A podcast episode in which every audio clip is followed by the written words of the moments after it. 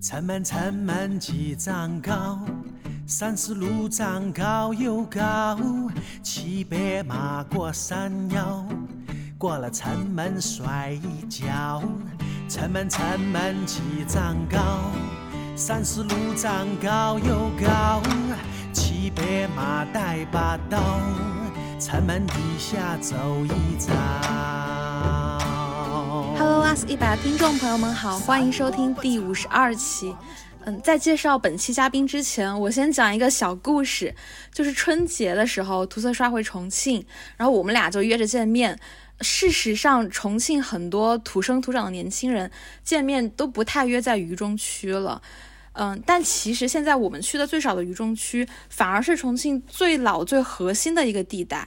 呃，但是对于年轻人来说，我们会感觉，啊，渝中区好像被外地游客占领了，而且这些商圈、商铺的招商定位，并不是特别吸引我们。对，嗯、但是那天我们两个见面的时候，就说要不去山城巷看一下。山城巷它就是渝中区一个近年来改造翻新过的文化街区。然后我们到了翻山城巷之后开始逛，感觉自己全程就像刘姥姥进大观园一样，就是走一步就要感叹一句，就发现在山城巷那里，呃，以前的老房子没有被推翻。嗯，基本上被保留了下来，而且很神秘的防空洞也被改造成了艺术展览。小的时候看的小说《失踪的上清寺》里边提到的那个仁爱堂，也被翻新成了城市艺术花园，就非常的神奇。对对，因为我们两个都是土生土长的重庆本地人，所以走在里面的时候就是很感动。你是我们都是感觉得到这片景区当中对于历史的尊重，以及对于重庆本地街坊邻居的关系那种很苦心的经营。所以今天就特别特别高兴邀请到了这个山城巷的主理人黄恒老师，然后我们一起来聊聊山城巷的改造开发过程。对，然后请黄恒老师跟我们的听众打个招呼吧。啊，很高兴刚才你们听你们聊的这个过程，我觉得是很这几年的辛苦心血啊，终于得到一些知音的感觉。嗯、啊，很感谢，真的是。嗯嗯嗯。嗯，我们也很荣幸。那嗯，那我们就开始我们的聊天环节吧。嗯，我们我们大概分分成了几个部分。第一个部分呢，就是想聊一聊呃，怎么样从零开始改造山城巷的这个过程。因为我们作为一个局外人，只是在山城巷完工之后才进去参观，但是相信可能黄老师呃作为主理人，应该是深度的介入了整个的改造过程。所以最先想问您的就是，在做山城巷这个项目之前，您有没有参与过类似的项目？是什么让您决定说要去主导山城巷这个项目呢？嗯，在做山城巷项目之前，严格意义上说没有做过类似的项目，啊，这对于我来说是个挑战。嗯，但是你刚说什么决定去做这个事情啊？因为我呃，可能原来做过学的学的是呃建筑公民建，也学过建筑学专业，啊，原来做过设计啊，然后。然后会都有做到做过施工，又到开发企业啊，做开管过项目啊，商业项目管过。但是这个项目是真的是我的一个开始。嗯、呃，怎么说呢？因为我是重庆人，实际上是我是父亲是重庆三坝人，然后我呢是在外地长大啊，然后在外地读书，在北京工作啊，然后在两千年初吧，也是回来很多年了，来回到重庆。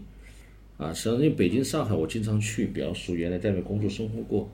那觉得我们重庆是非常有特点的哈，非常包容的一个城市。嗯，是的。呃，但是觉得这一块东西呢，又没让别人能感受到。呃，随着重庆在洪崖洞爆火的时候，应该是在哪一年？一五年、一六年的。一五一六。对。啊，那时候就感觉重庆就成了一个网红城市，大家很关注啊，就是地形魔幻色彩，还感觉很关注。但我觉得内涵的东西没有出来，大家去吃这口洪崖洞啊也好，打卡也好，其实真正的感觉本地人他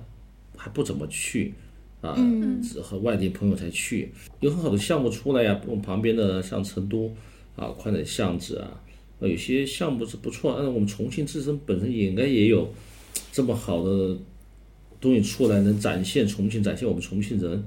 嗯，所以这个它也有一个情怀在里面，这第一个是。第二个呢，也有点使命感，因为到我这个年纪吧，就是，呃，四十多岁了，然后学还是想做点事情，还是想能做一个作品，还是想做点东西出来，啊，这也是从个人看的。也是非常非常热爱这个重庆这个城市，当然也是觉得这是实事发展的需要。随着咱们国家这个文化自信啊，随着我们国家的国力的增长啊，大家对这种精神的需求的增长，不光是吃饱，嗯，这个是物质的生活，我觉得都促成了我想做这个事情吧。嗯嗯嗯。嗯，那刚刚黄老师也提到说自己之前也没有做过类似的项目。我们在山城巷逛的时候，发现里面有个展览馆，嗯，可能是你们主创团队做的吧。就是里边的介绍里说到，在山城巷的改造正式动工之前，其实是有在整个全重庆的范围内进行了招募，然后组建的一个全新团队。就它并不是说直接呃招通过招标的方式找来了一个设计公司这样子，我们就觉得这样的方式还挺。挺新颖的，就不知道黄老师你们团队当时是怎么想到要用这样的方案去做山城巷的改造设计呢？看到这个项目的时候，一七年的时候，当时我们一直工作在解放碑，那无意中就走到山这里来，很近的距离到这个地方，就被这里深深的感动了。当时这里还有原原住民的时候那种慢生活的感觉啊，坐在椅子上，打着毛衣啊，晒着太阳，生活感觉啊。真的被感动，嗯，也是，所以说这个项目一开始我们做了很多的很多的准备啊，也是就因为没做过，所以说我就比较敬畏这种态的态度的，国内国外很多项目去看，一七年到一八年也是不断的调研，就感觉到有一点啊，我觉得这个项目它应该是大家共建的项目，我觉得我们是希望发动所有的热爱重庆的人，以各个维度的视角来来来看这个项目来。打造这个项目，所以说呢，就在全程的招募，而且我觉得它基因，它一定要有这，比如像两位有学过人类学啊，是这种文化的基因，它一定有深深层次挖掘的一个角度来看，所以说呢，也是觉得这个是要大家的三人像，不是我自己三人像，所以说以这种方式呢，啊，对大家有这种使命感的人呢，有这种专业基础感的人，一起来来来招募这个团队来打造。想感慨，因为感觉到黄老师您当时接这个项目的时候，就本来就是有很大的使命感的，所以也是希望召集的伙伴也是有使命感的，对。啊，是是，这确实，因为大家来都都是重庆，或者是新重庆人啊，或者是在嗯出国或者在外面待很多又回来的，是都有这种感觉吧？大家觉得要为家乡有应该不会有好东西出来。所以说，就是我也在猜想，因为以前重庆虽然通过一个网红城市的名号在全国打响了名声吧，但是可能呃，就是作为重庆本地人来说，一直没有有一个特别满意的本地人也爱去逛的这么一个老街区，所以可能大家都有一些抱负在在做这个项目的时候。是是，对的，是的。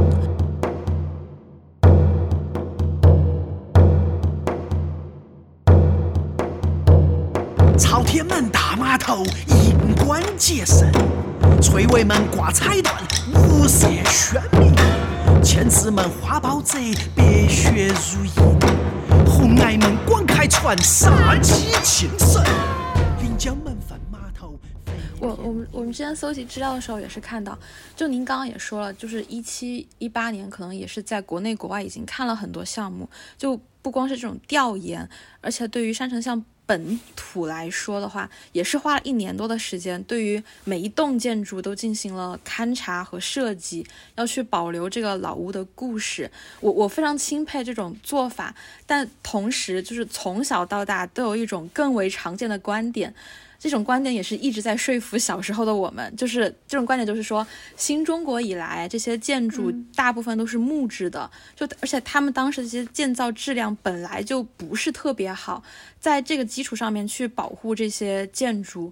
就是时间啊，还有金金钱啊，这些成本都太大了。而且这些老建筑，它们本身没有那么重要，也没有那么牢固，所以就推翻重建是，就是这些种种局限之下，这种很不得已的一种妥协嘛。我就是想问，这种观点是不是就是真的？如果是真的话，那就什么动力推动了山城巷，呃，团队一定要去采取这种性价比可能不是那么高的，呃，投入更大的方案呢？传统木结构的东西，嗯，它是有这个问题在里面，它的耐久性和维护成本会比较高。但现在我觉得是随着城市的发展呢，这些东西太少了，嗯，呃，真的是拆处少一处，大家这种情感、这种记忆的传承呢，它是需要这个东西的。从建筑本身的角度来说，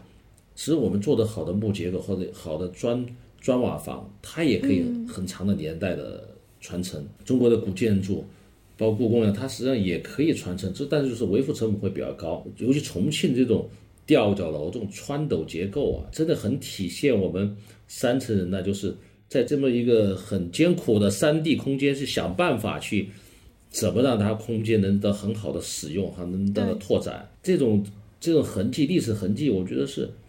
一定要保留下来的。啊，这种哪怕就是我们要花更大代价才能感受到这这个年代传承的东西，而不是我要去做假的东西，来来或者我在做旧的东西，所以我们觉得是有必要有价值的啊，这样来说三人像真正的才能和我们一些项目能不一样，哪怕成本再高一些，确实成本会高。当时我们刚拿这个项目的时候，很多人跑来看，一八年的时候说，哎呀，大家说。赶快再来看看三人像了，就像可能再过一段时间就没有了。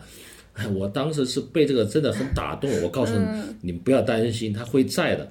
啊，他可能还是三人像，他也不是三人像，但一定能找到他。接手这个项目是是百分之七十的 C 级低级危房，C 级危叫危房啊，危房的感觉是不安全的。我们现在采取的方式是保留它，我可以另外再做一层结构来使用。但是原来这个东西它就是个记忆，它可能不。它的功能已经不是一个结构的功能，但是它是个记忆的功能。我会新做一个结构在旁边，但是我会保留原来的东西。这我们总共是一百七十八栋房子，我们每一栋楼都是他看完的。最后啊，我们留下了一百四十二栋房子啊，这里面也有新建的几栋房子。三层巷就像个建筑博物馆，它是每个年代都有它的肌理，它的房子。它为什么会形成这样的一个结构？为什么会形成这么一个宽的街巷？它是长年累月啊，人们在这里生活呀，它形成的。它形成是有道理的。这个它的这个空间的形成，它为什么街巷这么走？它是生活的一个积累的东西，它会才会形成这样的一个空间关系，是非常的有意思。大家外地朋友或者我们呃年轻人从到他这种地方来看，才能体会到这种感觉。那才能去去感觉到，所以我觉得这个是，我们也争论了很多次啊。因为从商业空间来说，我要大一点，我要宽敞一点，我要很好用，这个必要的空间是要给他考虑的。但是有些地方有必须要考虑到以这个为主来做，这里确实太多的精力和成本花在的里面，但是现在看来说是值得的啊。嗯嗯，就是我们两个自己亲自去转的时候，也觉得就是山城巷可能。特别有魅力的点就在于里边那些你意想不到的小巷子，那些意想不到，哎，这里有条路还可以这么走，就好像你可以逛很多很多次，每次都走不一样的路，两边都是不一样的风景。你看，你还是深度游呢。我们内部街巷还没打开，它就像迷巷一样。我觉得是很，我其实我也觉得最有意思的是背后的街巷，就会让你感觉，哎，转角又遇到惊喜的感觉，就它不会是就像盲盒一样的，就是。重庆的这个特点就是这样的，它根据山形地形，它不是一个顺畅的一个大道就上去了。对，我感觉就是这几十年，因为国内的城市改造更新发展的速度实在是太快了，然后我们可能都很难去保留那种生活的记忆。就是大多数人都会觉得，我小的时候住的地方，将来等我长大了，肯定就没有了。呃，之前我们也跟就是我们博客另一期节目也和一个建筑师聊过，当时也是聊的民居，然后我们就提到说，其实国内并不是说没有呃好保护的很好的古建筑，但是这些古建筑它往往是比如说呃。呃，那个像故宫这样子宫殿呀，或者说像是有名的寺庙啊，它其实都呃就是居住功能的民居，相对而言保存的不是特别好，或者说没有特别得到大家的重视。但是呃，就作为一个普通的市民而言，其实你可能最有感情的是你生活的那些街区，它可能当初在建造的时候没有像宫殿、寺庙那样投入那么高的精力，做的那么的华丽，但是大家走到里边会感觉到情感的共鸣是最强的。嗯，我我其实刚刚听黄老师说，呃，我就感觉黄老师是一个很重视历史价值和文化价值以及情感价值的，嗯，这种就人格有这种人格特质嘛。但是我我就在想，就是作为一个文化景区的管理员。呃，他可能是需要有两种人格特质的，就一方面可能是需要有商一个一种商人，因为毕竟是有盈利的压力，这个景区也要获得这种商业上面的成功。然后另外一方面就需要像文人或者说艺术家去做艺术展览，然后去呃在那个山城坝坝上去放一点这种露天电影，然后点街灯。所以我就在在想问一下黄老师，在这两种人格特质或者说身份角色里面，是不是有什么拉扯感？怎么去平衡呢？这个确实一直都有，一直都有，啊，只是说慢慢的接地了，我还是要坚持要，呃，把那个怎么说文化东西要保留好，因为确实这个这个大家现在的很大痛点啊，痛点就是这个东西太商业化，都会说那么句话，太商业化。随着大家来说，实际上说呢，他是更多的是想就情感的交流共鸣以后呢，他可以为情感去买单。而不是为了商品的太商品化的东西去买单，所以我觉得这个呢，它既是矛盾的，也是统一的啊。做拉扯感肯定是有的，还有的地方那这个租金很高，当时在两年前都跟我说了，你就不用什么上什么脑筋，我整条街给你包下来了，就会做成第二个气口。这条街我全做小吃，租金是非常的高，一来诱惑我啊。像我是当时想了一下，是被有一点好像犹豫了一下。最终想，为什么做这个项目呀？但是我做这个项目的话，如果我真的想有非常最大的商业化的话，我是不会做这个项目的。我花了从接项目到现在五年时间的，不断的在投入，全身心的投入。他就像一个孩子一样啊，从十十月怀他，现在刚刚才会走路。就是他是，如果真的是要做很商业化的东西，我肯定不会接这个项目。啊，但是从长远看的话的话，我觉得他会得到大家认可，最终我能收回我的投资回报，所以我觉得它又是统一的，就是这个点，我就觉得就是要价值的认可吧。但是就这个拉扯感肯定是一直都会在有的，但就说要做好平衡吧，就说是，嗯，要把要服从，就是商业它只是个配套，要服从我这个最终的文化的呈现，但是商业它就是支撑，没有它的话，我后续要支撑我的运营。啊，我要想表达我的一些情感，那那首先要有这个来做支撑才行的。我的团队也好，大家也好，大家虽然都是有这个使命感，但大家要生活嘛，有家庭嘛，这个是要也是要解决客观的问题。所以说我们在想在突破一些商商业的模式哈，就是我们说的哎，有商业一条街，或者说我们就做这个项目，我不是不是一个房完全房东的叫。那个一个角色，我会做一些深度运营的东西，我会做一些我自己的产品啊，一些想开发一些自己的品牌或 IP 产品，通过这些多维度的来补充我这个账，来来把我这个的账算得过来的情况下来做好我要想做的事情。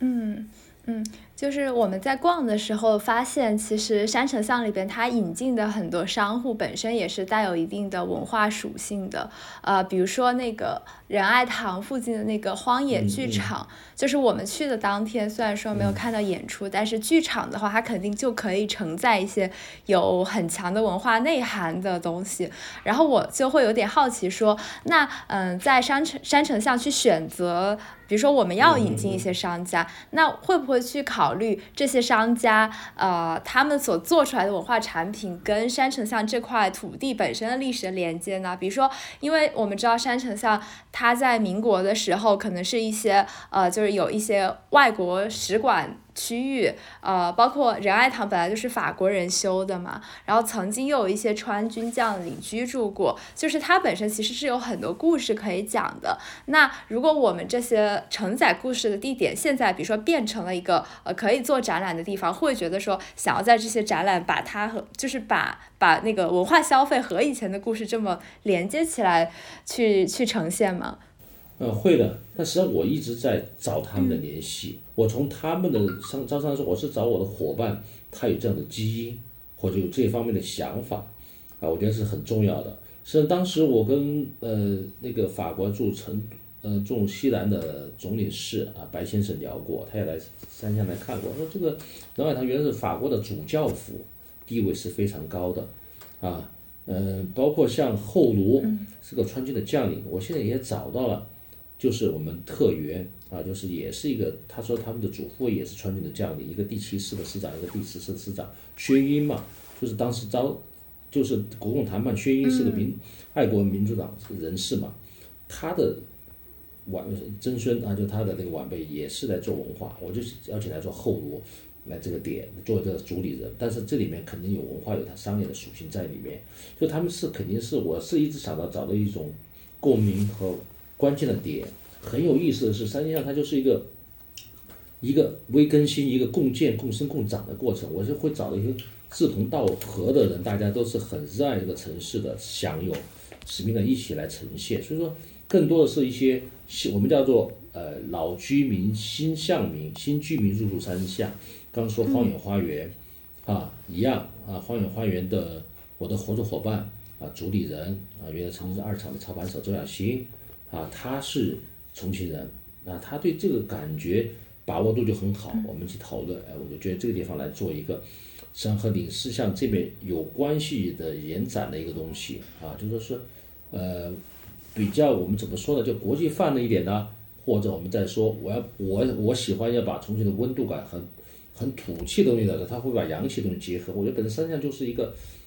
矛盾综合体。那整个重庆也是一个很包容的东西，重庆的精神就很包容。所以这里的主理人有各种不同感觉的人在这里做，所以我觉得非常有意思。所以说我们每一个商家他其实也不是商家，他们是都是生产内容的。像我们的爸爸茶，硕光文化公司春雨，我的好朋友陈春雨，他原来就学美术出身的，啊他现在也做了文化传播公司，做了。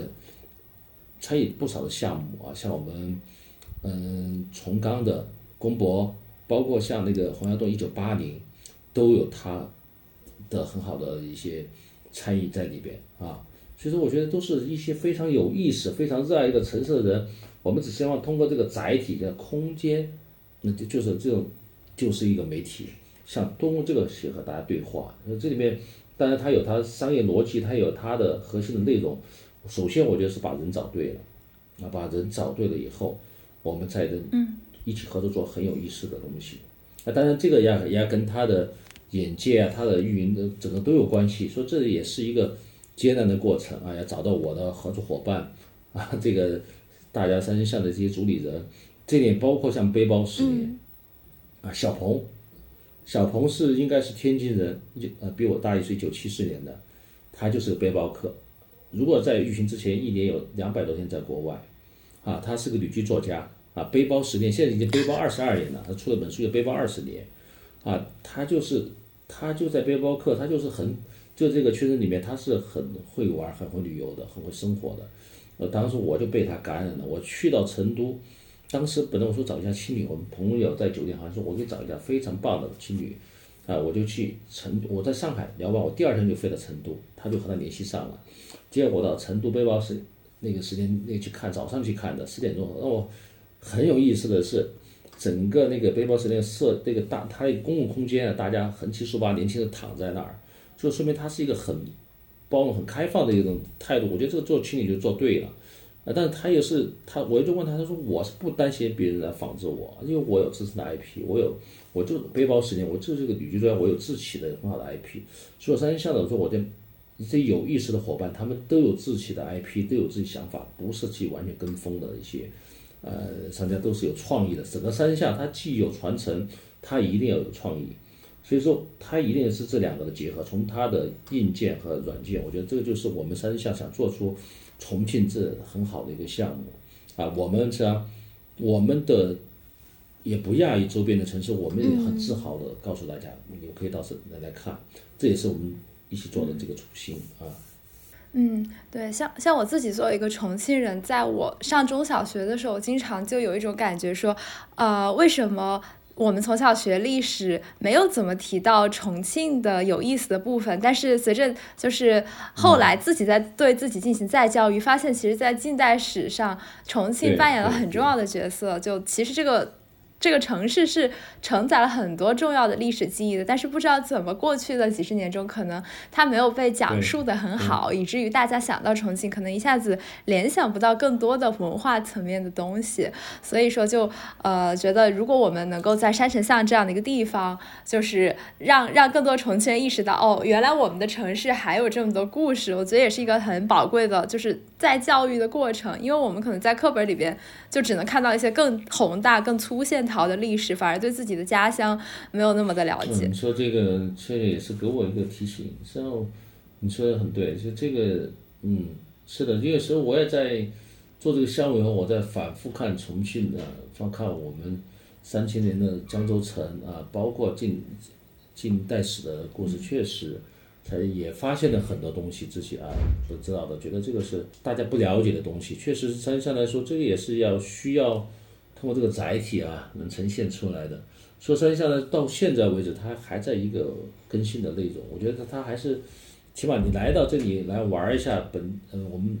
本地的朋友啊，有视频也好，还是外地的游客啊，他真正能不光是啊吃一个火锅就完事了啊，这个打打卡照个相就完事，他真能体会到一些东西。重庆的一些啊有意识、有有很好的精神、很好的历史文化，我觉得这就是一个成功的点啊。这个也是让我觉得，如果能把这个做到，确实你也是在提醒我啊。我觉得这个方面确实我们还要再有待加强。但就像你说的，这个拉扯感，这个东西有远有时候会偏方向，但你一定会告诫自己要往这方面做。因为真的这个确实一个还是比较难的过程吧。因为这个毕竟这个有压力的啊，这个这个东西就。长时间看是不错的，但短时间上来说，它可能不见得有那么多的人马上能能接受这个东西。这个市场上，就是可能有一些价值，可能是在更长的维度上会呃有更大的作用，但是在短期之内又有一些东西在逼着你，然后你必须要去在这两者之间做出抉择。嗯，突然想起来，我爸他不是一个非常就是会关注旅游景区文化。呃，价值的人，但是他看到那个呃洪崖洞火了之后，他对我说，就是你看洪崖洞不也央了三，就是二十二三十年才火成这样嘛？然后我当我对我当时就被他用的这个央这个词，就是 就觉得说的很有道理，就是什么东西都你要你要在那儿喂很多很多年，然后它才会慢慢慢慢长成你想要的那个样子。对，然后可能每个阶段就是大家的这个文旅需求也不那么一样。比如说在早些年，连洪崖洞这么就是一个很努力的，可能向商业价值靠近，就是。张开双手拥抱游客的这样的一个景区也还没有变得很火，嗯，连它都要再等个十几年才能被市场发现。对，那可能做山城巷这样的项目就更需要耐心。但是我其实个人还蛮乐观的，就是我会感觉可能呃像我们这个年龄段的人吧，就是大家其实还呃就很愿意去花时间去逛像山城巷这样的地方，然后嗯对，就是对消费也不是很排斥，就是在期间去做一些消费的话，就是像我们这。一代年轻人，只不过好像我们还没有成长起来，对我们的消费能力还没有很强。啊，这个也是我，这也是我很感兴趣，因为想了解一下和你们交流嘛。我也是是想听一下你们这个时候，我有感觉，包括说重庆现在的那个文化市场的一些文化嗯产品嘛，就是我们的一些画。我和一个画家聊过，他的很多画要到到啊，要到北京去，要到上海，甚至甚至到国外国外去。去卖这个画，但这在重庆是没有这个市场的。重庆的这种有消费能力的人呢，可能愿意花几十万去买个包包，他也不可能去花钱去买幅画哈。就是我今天也在跟他聊，下午跟朋友在聊，我说这个我们随着我们的这个新一代重庆人，他们是有呃更好的一些熏陶也好，或者他在去在外面很好的眼界也好，我觉得他们的想法会不太一样。就像你刚刚说的，我觉得。消费力还不够，要培养起来你的消费力。你们是愿意为这些去买单的，应该是。嗯，对，对。我想问一下，像你们两位是大概是是是哪一个年纪哪个年代？就说是是在零零后是吧？我们是九八年的。对。啊，嗯，快了，你们快快也要快成动人了。是主主导，现在主导的消费力实际上就是你们的啊。现在一说这个消费，就是要做九零后、零零后，但我就说我们，我都觉得很很有个很有趣现象啊。我分享一下，可能题外话，我都觉得有时候我们嗯，这个当然我觉得就是可能就是我们，呃，操盘手也好啊，或者一些什么这些规则制定者也好啊，这操盘手也好，他恰恰都会积累一定生活的积累哈，就是他会有一些怎么说呢，就是沉淀的东西，这是非常好的，他对这种各种知识也好的沉淀哈，那种情感情沉淀也好，他会一些生活的理解也好，我觉得是非常好的。但是有一点，我们一直在说我们是做给你们的。但是实际上呢，你们有没有参与进来？我怎么知道我的想法就是你们的想法呀？所以我觉得这个是，所以当时为什么我的团里面我一定要吸引像你们这个年代的进来？我每次有时讨论呢，我会请他们来，就今天晚上一样的。我也我我说你来听听看你的想法，我也我就很稀奇的看到你们这个年代是更有信心、更有自信心、更会表达、更有判断力，这是我觉得非常好的。他就会说，黄总，我说，我说我们今天就我说我身上就是不应该。我们就是不能像什么什么街一样，我们就要就要有重庆的文化。为什么人家喜欢三人乡？就因为你这个有这些的呈现啊！哎，我我也是在向来来解读哈你们这些想法啊，这是对我来说也是会更有信心来做好这个事情。嗯嗯。对，就好像比如说我现在在北京工作，然后大家都会觉得说，呃，要论文化行业的话，中国最集中的城市还是在北京。但其实我会发现，我的很多同龄人，就是我的重庆的同学们，大家就有的时候会有一种迷茫感，说，呃，难道就是在重庆，我们这些学文科的、搞文化行业的人就找不到一个合适的工作，我们就没有什么可以去出一份力，待在家乡的这种可能性吗？然后，嗯，就是看到。类似于山城乡这种更新的、更有活力的、不一样的文化项目，然后就会觉得说啊，是不是有可能将来如果我们不想在一线城市待了，回到家乡，我们也不至于说呃找不到自己能做 什么。我就是感觉山城像那个自治，然后就是让每一个人发挥自己力量的那种，嗯，愿望特别特别强烈。有个校长会，就是所有的伙伴，包括像那刚说还有这个做展览的王远林也好。我们这边有些他是做内容的，他不光是商家，所以说他就是跟我们说那个你刚说动线那个展嘛，他说我五月份五月份这些都免费，大家有希望展都可以放到我这儿来做。我们俩在聊，我们说这个市场是要培育，就是我们是可能我们做前行者来培育这个市场。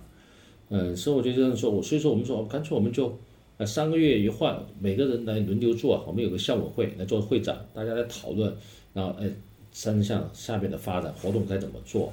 而且不是，就说是我们是大家都是非常共同的参与，像你刚刚说的，大家都很有参与的意识来做这个事情。踏着沉重的脚步，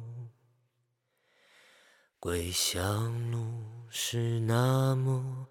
的漫长。当身边的微风轻轻吹起。吹来故乡泥土的芬芳，归来吧，归来哟，浪迹天涯的游子。归来吧。嗯，就刚刚我们也说到，山城巷现在它也还是有很强的商业属性的，它是进入了市场的，不完完全全是被呃由政府资金来注入的。但是我们知道，就是在民国的时候，山城巷主要还是要还是一些人住的地方。嗯，但是我没有看到，就是现在国内大部分的这种改造啊、项目啊，都还是希望对这些嗯。就是文化景区给他们带来一些商业价值，所以就想说，文化保护是不是一定要走向市场化？就感觉这两者之间也是有冲突的。对，有一定冲突，但我觉得还是对的，就是走市场。因为怎么说，这个东西它不是一成不变的。历史的发展来说啊，对它原来在那个地方是属于一个。我们讲原来是高等社区居住区，原来的教堂，包括后路的官邸啊。但是现在来说，因为他现在那个时候呢，原来的原住民的生活的条件呢，确实很困难。但也有少量的，我们觉得挺好的。呃，这个，呃，我们讲婆婆，那九十二岁的婆婆，还有周亮亮六十九六十九岁的，他们愿意留在这儿啊。当时我们政府商量也就是留在这儿挺好的，讲讲他本身对这个是声音师、掌音师啊，我觉得他有情感在这里。但很更多一些，他觉得这个这个地方的这个条件呢，因为爬坡上坎的一些东西啊，嗯，不太适合他居住了，就搬走了。那这个我们觉得让他要有新的生命要进来，让更多人呢，不光是他这个私密空间，更多的外地的朋友、本地人来找到记忆也好，来体验重庆的文化，他有更好的一种使命的话，那这这个赋予他更好的功能的话，我不要去纠结这个事情，我觉得是不是为了那个。保留而保留，是更多的让它有，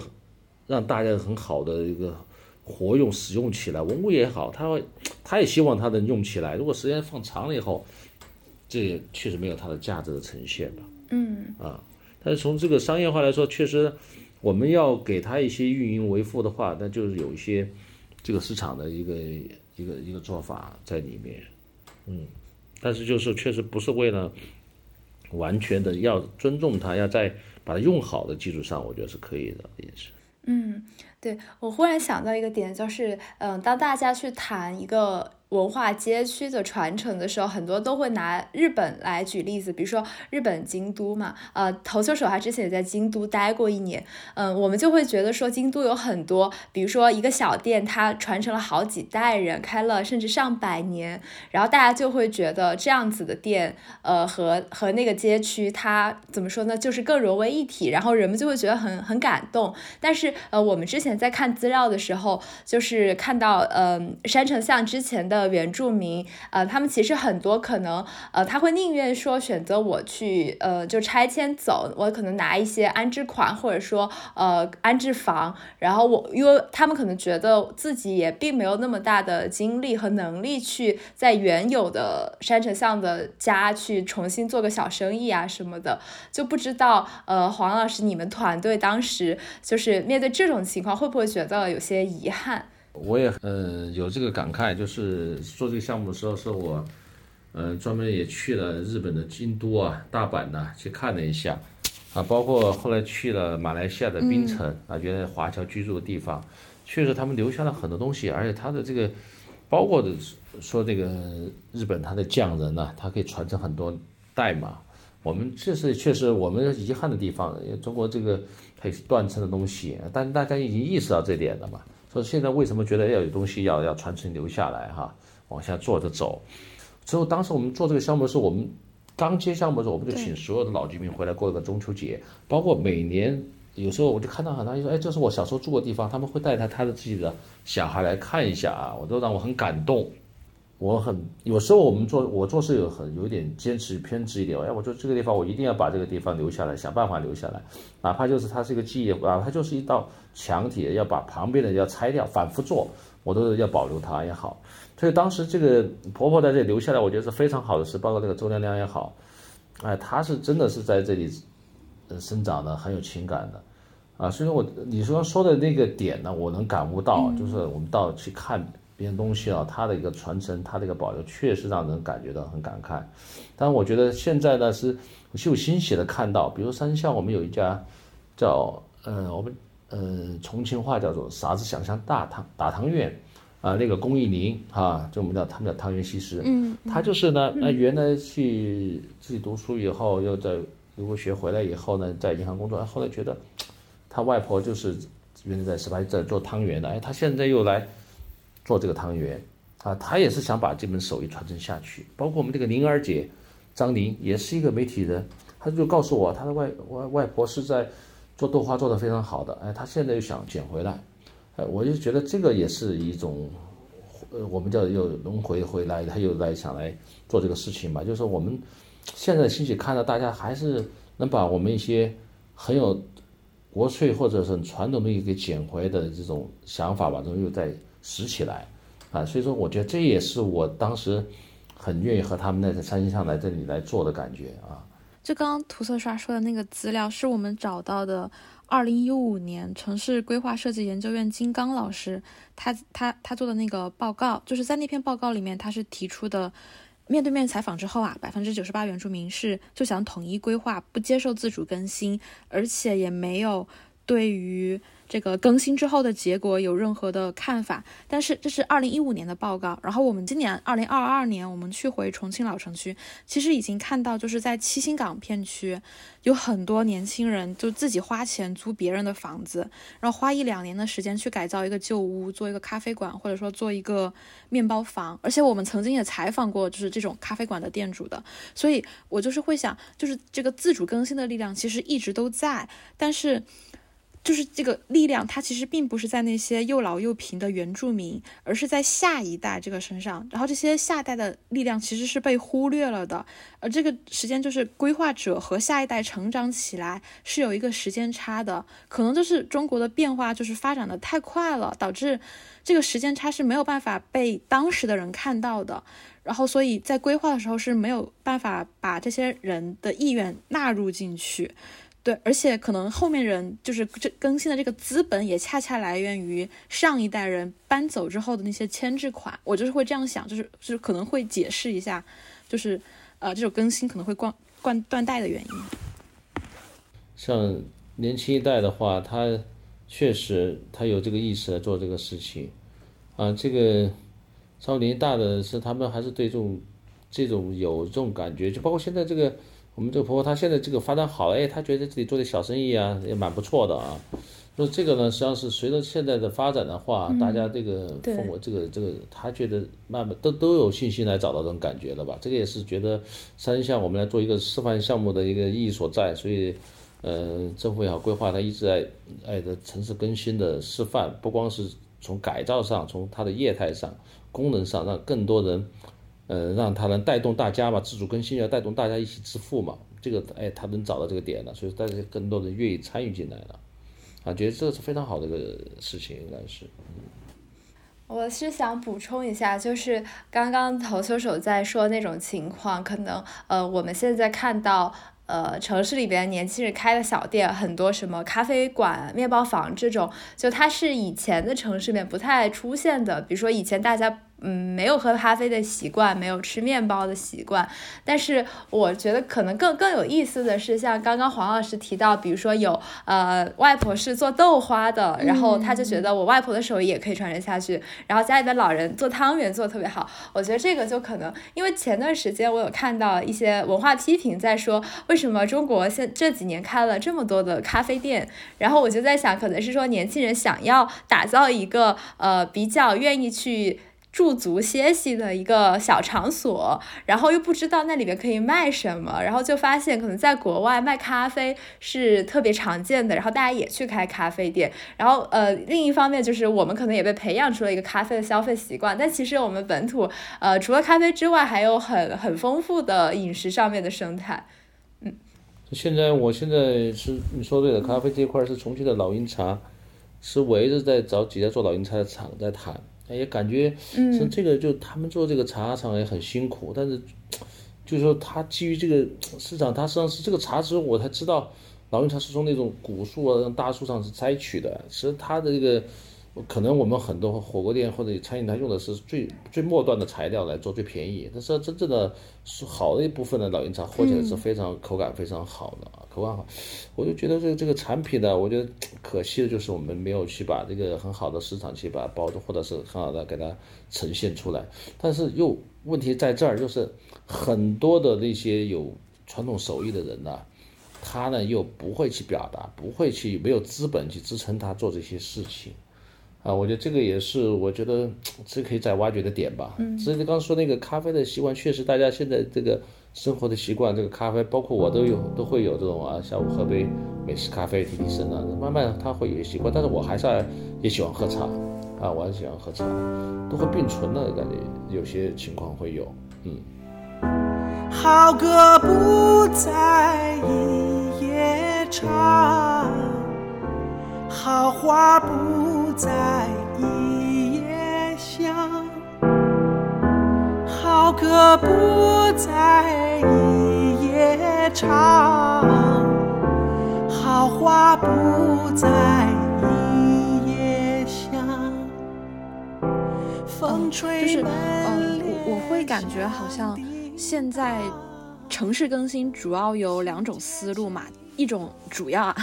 嗯，一种就是完全的推翻建筑，然后转移原住民，然后新建新楼房，然后另外一种呢就是修旧如旧，少搬迁居民，然后也尽量少的去干预本地文化，呃，我们。我跟那个涂色刷都是在学校里面待了很久，所以就是比较清楚。其实，在学校里面，很多人文学者都是比较提倡第二种思路的，就是这个修旧如旧，呃，保留原原汁原味儿。但是，你又看得到，在现实生活中，就是还是很多全新的古镇，嗯，是层出不穷的，还是占据主流的。这个时候，你就会不禁的去产生疑问：为什么会出现学界和现实之间这种差异呢？大多数第一种方式啊，短时间的回。回报就是一个投入会少，回报会比较快，啊，但是呢，长时间看的可能是第二种方式，啊就是我们更多的要保留，就像刚说我们三项投入一样的，会非常大来做这个事情啊，投入就很大。第二种方式它投入就会，为什么不选择第二种方式？说它投入会比较大啊，然后它的要培育的时间会更长。那我会要做一些，就第一种方式，我更多的会做一些现在时下的一些。快消品或时下一些大众的一些东西啊，会当下看来说是很好的，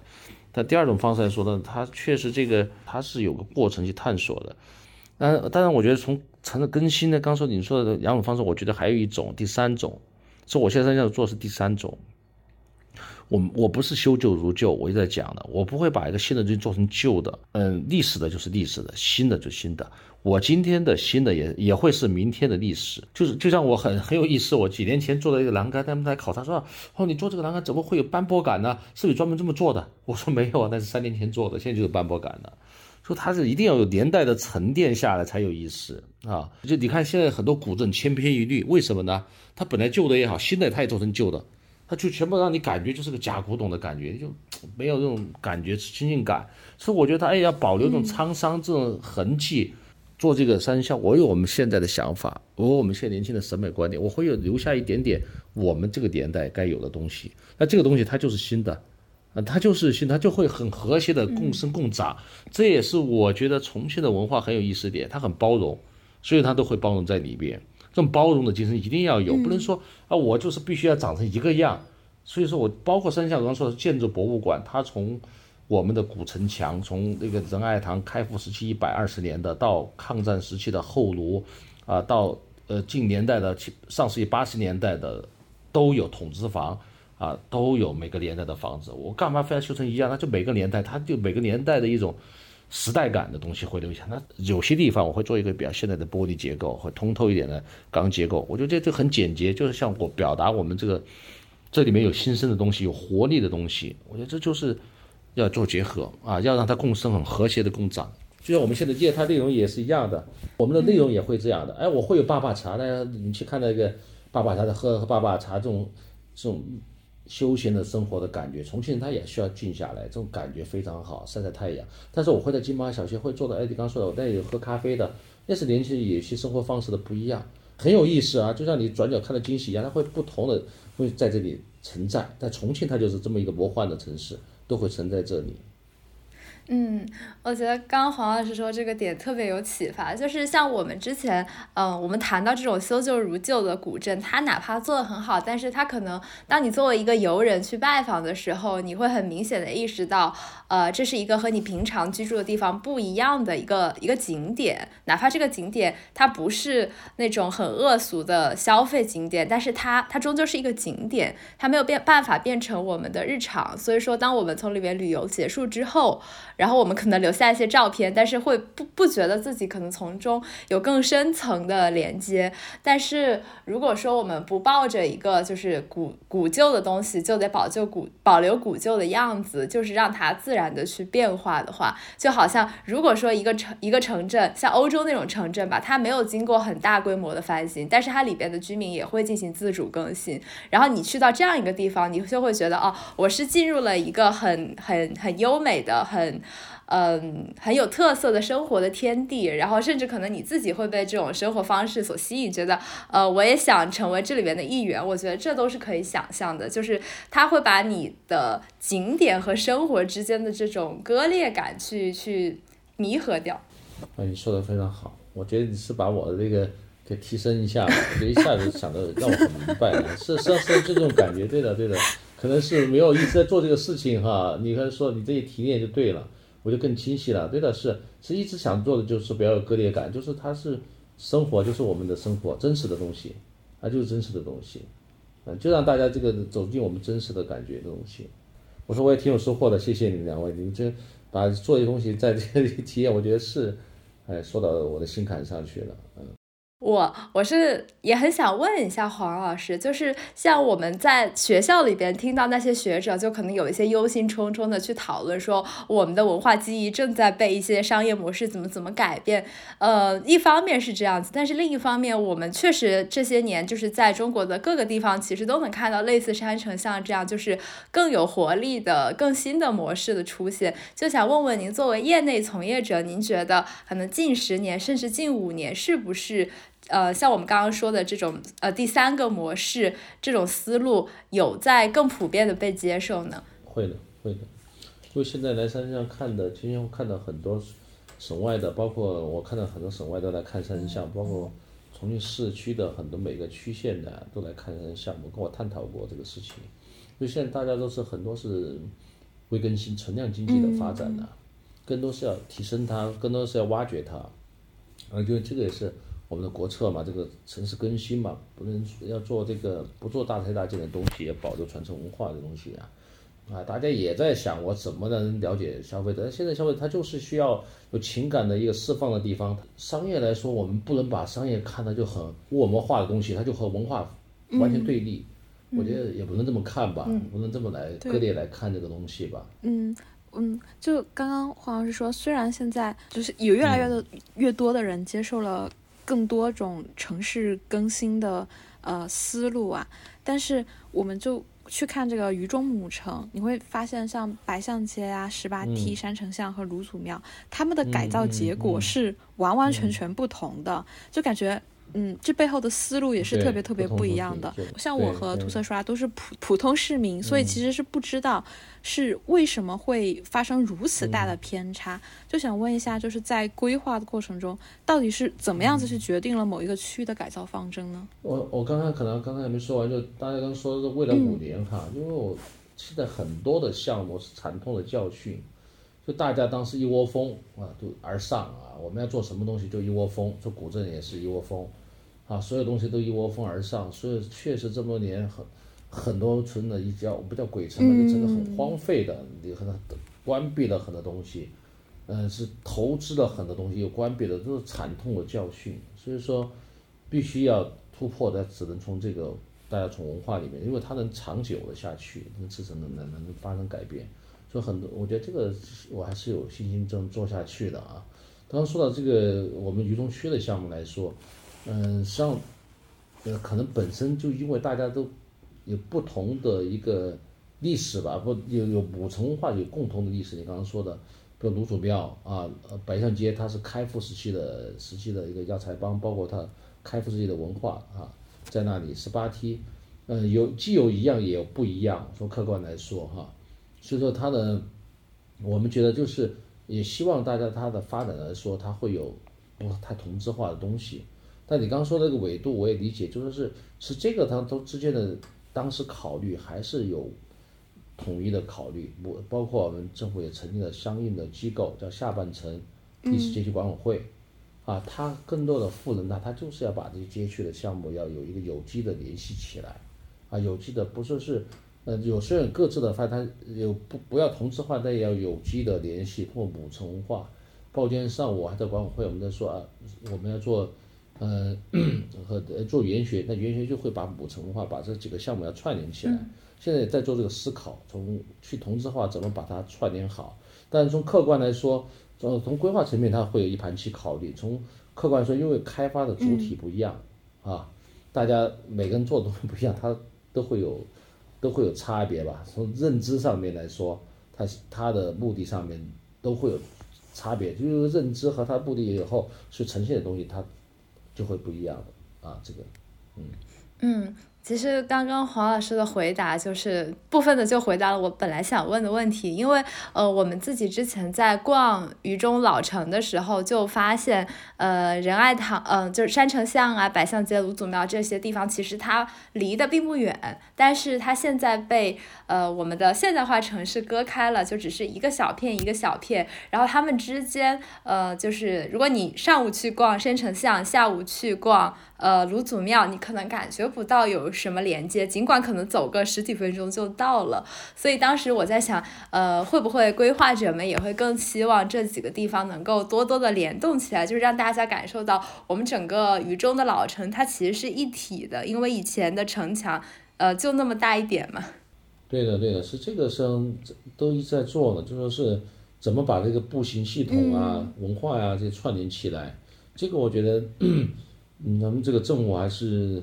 他们还是有很非常有认识的，这个东西一直在要把这些东西给打，包括你刚刚说的十七门，我们要把这步行系统、步道系统啊要串通起来，呃，通过一些呃文化类的活动类的东西把它串联起来。当然，我刚还要回到刚刚说的一个，可能项目它主体不一样，会有区别。嗯。用三项来说，我们是来投资经营打造，但是它的